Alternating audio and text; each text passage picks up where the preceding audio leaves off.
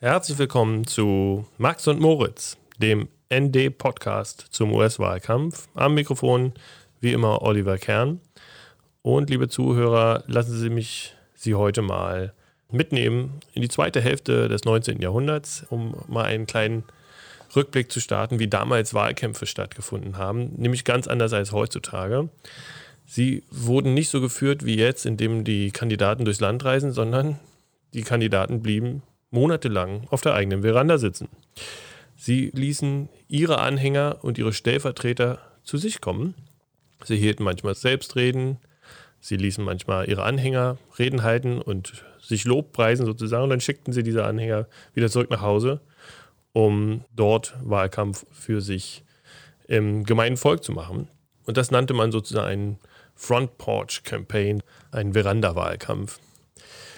Zu Beginn des 20. Jahrhunderts wurden die Reisen billiger und das Volk wollte dann auch irgendwann mal selbst die Kandidaten sehen. Also starb diese Art von Wahlkampf aus. Bis jetzt, denn im Jahr 2020 gibt es eine Wiederkehr dieses Veranda-Wahlkampfs, beziehungsweise Joe Biden setzt noch einen drauf. Er sitzt nicht mal auf seiner Veranda selbst, sondern er hat sich in seinem eigenen Keller quasi einkaserniert, natürlich Corona-bedingt. Und was keiner so richtig für möglich gehalten hat, das hilft ihm offenbar, denn seit einem guten Monat steigt sein Vorsprung auf Donald Trump auf mittlerweile 6 bis 8 Prozent in den meisten Umfragen. Einer, der auch zu Hause meistens jetzt gerade rumsitzt, um von dort zu arbeiten, ist Max Böhnel, den ich hiermit herzlichst begrüße. Hallo Max. Hallo. Läuft das gerade irgendwie perfekt für, für Joe Biden, weil er sich sonst bei seinen Wahlkampfauftritten vor vielen Leuten dann schon mal verhaspelt und auf der anderen Seite, weil Donald Trump eben diese großen Reden, die er vor seinen Anhängern so gerne hält, eben nicht mehr machen kann? Also ich glaube, perfekt würde es für Joe Biden nur laufen, wenn er gar nichts mehr sagen müsste und nur noch stummes Männchen spielen könnte. Denn selbst ohne Wahlkampfauftritte vor vielen Anhängern legt er grobe Schnitzer hin. Der letzte grobe Schnitzer folgte letzte Woche in einem Interview mit einem afroamerikanischen Radiomoderator. Biden sagte, genervt, als der Moderator ein paar Mal nachhakte, ich sage Ihnen was, wenn Sie ein Problem damit haben, sich klar zu werden, ob Sie für mich oder für Trump sind, dann sind Sie nicht schwarz. Den Satz, den haben viele als sehr herablassend und als rassistisch empfunden und zu Recht auch. Ähm, das Trump-Team knüpfte sofort umgehend mit einem TV-Clip daran an. Und kurz darauf entschuldigte sich Biden für seine Äußerung. Also er verhaspelt sich also auch selbst, wenn er alleine in seinem Keller hockt. Und du hast es ja schon erwähnt, Biden führt weiter vor Trump. Dieser Schnitzer ergab nur einen kleinen Holperer nach unten für ihn. Denn Trump geht so oder so von sich aus nach unten in Umfragen. Das heißt also, es stört eher Donald Trump, dass er nicht mehr seinen normalen Wahlkampf machen kann, als dass es Joe Biden stört? Oder wie erklärst du dir, dass Trump viel mehr Aufmerksamkeit eigentlich bekommt, aber in den Umfragen weiter an Boden verliert? Na, jeder Satz, jede Geste, jede Twitter-Meldung von Trump wird ja vermeldet in den Medien, weil er halt der US-Präsident ist. Das weiß Trump und dementsprechend spielte er das Spiel mit den Medien auf die altgewohnte Art weiter, mit dem Provozieren, dem Beleidigen und dem Drohen. Bis zu einem bestimmten Punkt allerdings, als sich nämlich herausstellte, dass seine täglichen Pressekonferenzen zur Corona-Krise seine Umfragezahlen wirklich nach unten drückten. Das letzte PR-Desaster in dieser Beziehung war der berühmte Satz, dass man sich ein Desinfektionsmittel ja auch spritzen könnte. Solche Sätze in Verbindung mit der Gesundheitskrise und mit der Wirtschaftskrise machen dann auch auf etliche seiner Fans keinen besonders guten Eindruck. Und die suchen ja auch nach Antworten und Auswegen. Und wenn es jetzt aus dem Weißen Haus, aus dem Mund von Trump heißt, dass einer zweiten Welle in den USA kein Shutdown folgen würde, dann liest sich das selbst in den Augen von etlichen seiner Anhänger so, als würde er sie auflaufen lassen, also lieber krank werden lassen, statt Arbeitslosengeld zu zahlen. Und dann war auch noch das Memorial Day Wochenende am vergangenen Wochenende. Das ist ein sakrosankter Tag in den USA, wenn der Kriegstoten gedacht wird. Am selben Tag ging die Zahl von 100.000 Coronavirus-Toten um. Und was macht Trump? Statt dazu eine Rede zu halten und die Einheit der Nation zu beschwören, geht er Golf spielen. Solche Dinge verringern die Zustimmung für Trump und damit verliert er automatisch noch mehr an Boden gegenüber Biden, der dann ja auch gar nichts mehr tun muss. Es ist zwar bekannt, dass Donald Trump ein großer Golf-Fan ist, aber er hatte ja selbst Barack Obama im, im, Wahlkampf 2016 vorgeworfen, viel zu viel Golf zu spielen. Und er hatte gesagt, dass er nicht einmal Golf spielen gehen wird, wenn er Präsident sein wird. Und er hat jetzt quasi schon viel mehr Golf gespielt als Barack Obama damals in seinen ersten vier Jahren. Trotzdem mal zurück auf Joe Biden, für den es ja natürlich dann viel schwieriger ist, aus seinem Keller heraus irgendwie in the news zu bleiben. Wie schafft er das? Wie kann er das bewerkstelligen, dass die Leute auch irgendwie nicht nur über Donald Trump im Negativen sprechen, sondern auch über Joe Biden im Positiven? In the news war Joe Biden fast abwesend, bis auf ein paar sporadische Interviews.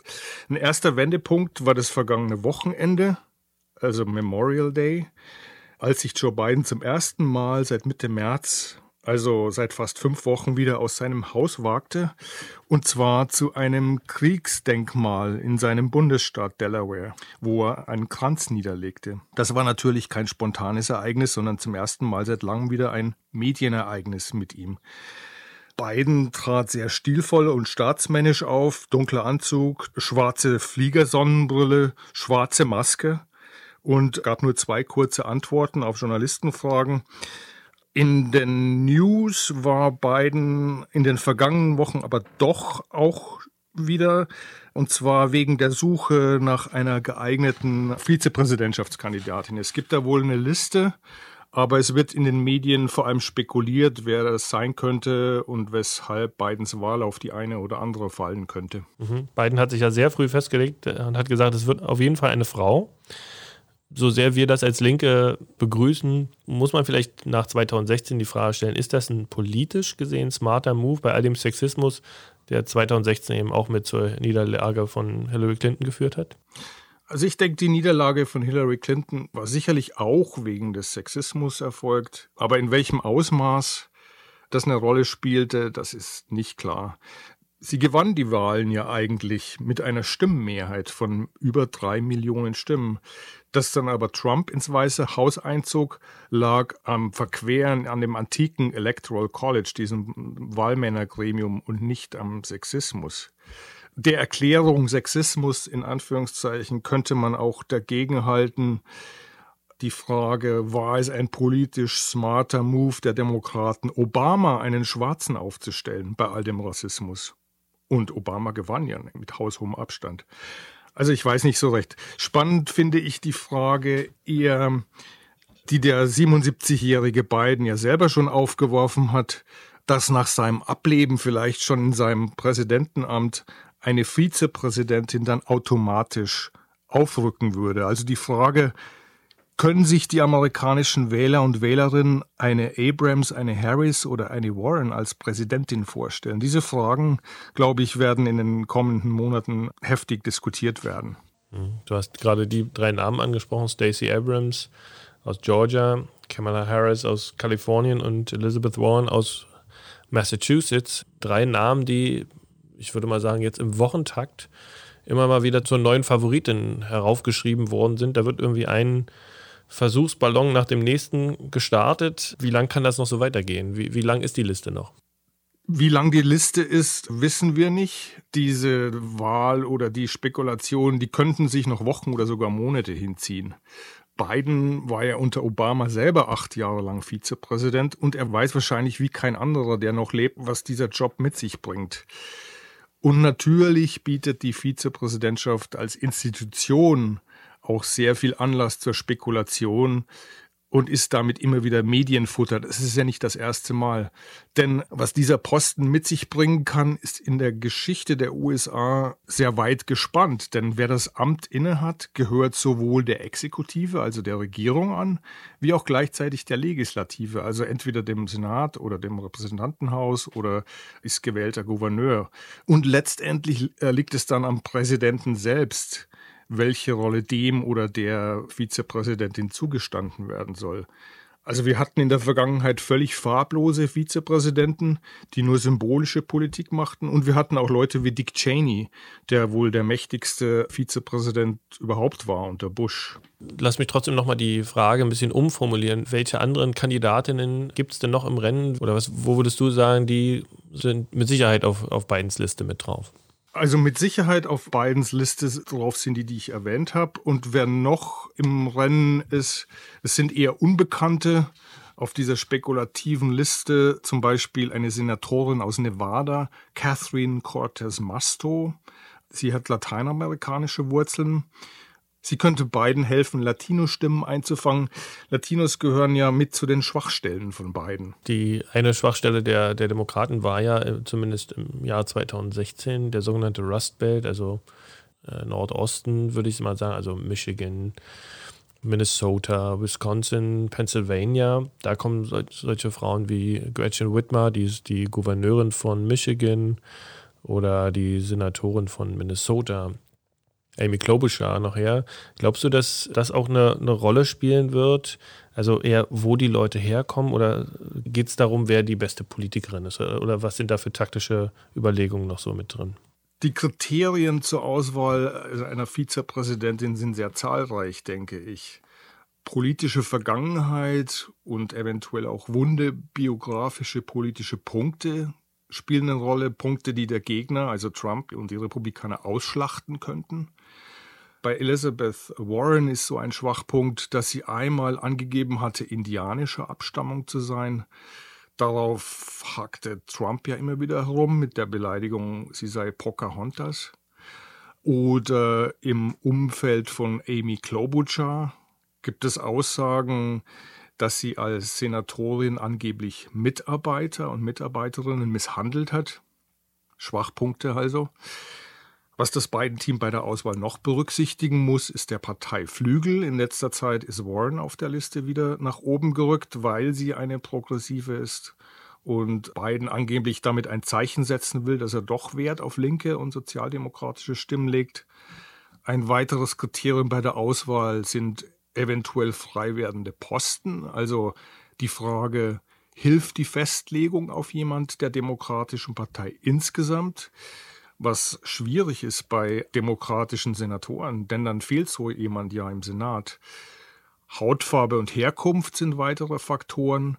Eine schwarze Vizepräsidentin würde zum Beispiel mehr Afroamerikaner mobilisieren. Das betrifft dann etwa Kamala Harris aus Kalifornien und äh, Stacey Abrams aus Georgia und die Wahl einer Kandidatin aus einem Swing State im Mittleren Westen, also in den von dir genannten Rostgürtelstaaten, könnte sich ebenfalls positiv auf Biden auswirken.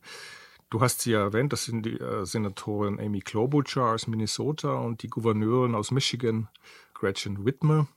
Und schließlich zuletzt, glaube ich, spielt bei der Auswahl eine große Rolle wie wichtig Biden eine kräftige Wahlkämpferin ist bis zum 3. November und ob die Person, die er dann ausgewählt hat, Erfahrungen hat beim Regieren.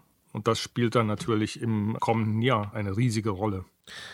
Das heißt, es sind unglaublich viele Kriterien und keine der Kandidatinnen kann irgendwie alle Kriterien auf sich vereinen, was ja irgendwie auch dafür spricht, dass Biden dieses Spielchen mit den Testballons jetzt noch ein paar Wochen, ein paar Monate weiter spielen kann.